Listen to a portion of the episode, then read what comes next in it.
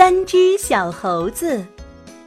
一个晴朗的下午，三只顽皮的小猴子在池塘边的树林里玩皮球，你传给我，我传给他，他们玩得好高兴。正在这时，一只小猴子没有接稳皮球，皮球在地上一蹦，跳到池塘里去了。三只猴子面面相觑，然后相互埋怨起来。其中一只说：“你怎么这么笨啊，连皮球都抓不住？”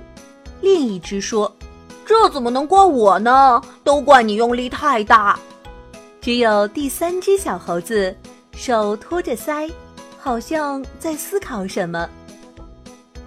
喂，都什么时候了，你还发愣呀？另两只猴子把火儿都撒在了他的身上。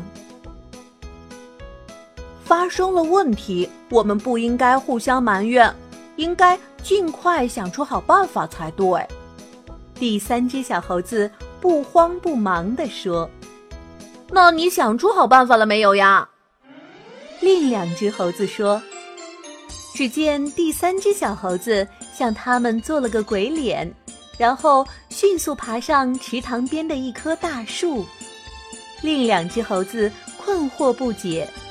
第三只小猴子从大树上折下一根树枝，然后迅速跳下来，跑到池塘边。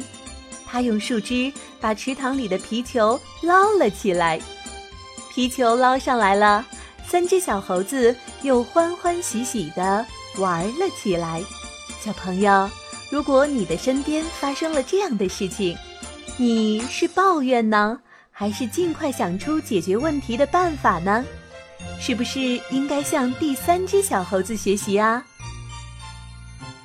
好了，我亲爱的小朋友们，这个故事就讲完了。欢迎妈妈和小朋友们一起来使用伊氏娃娃 JUY 中药神奇水，修复皮肤棒棒的，对婴幼儿湿疹奶癣更有效果。妈妈们再也不用担心孩子有湿疹了。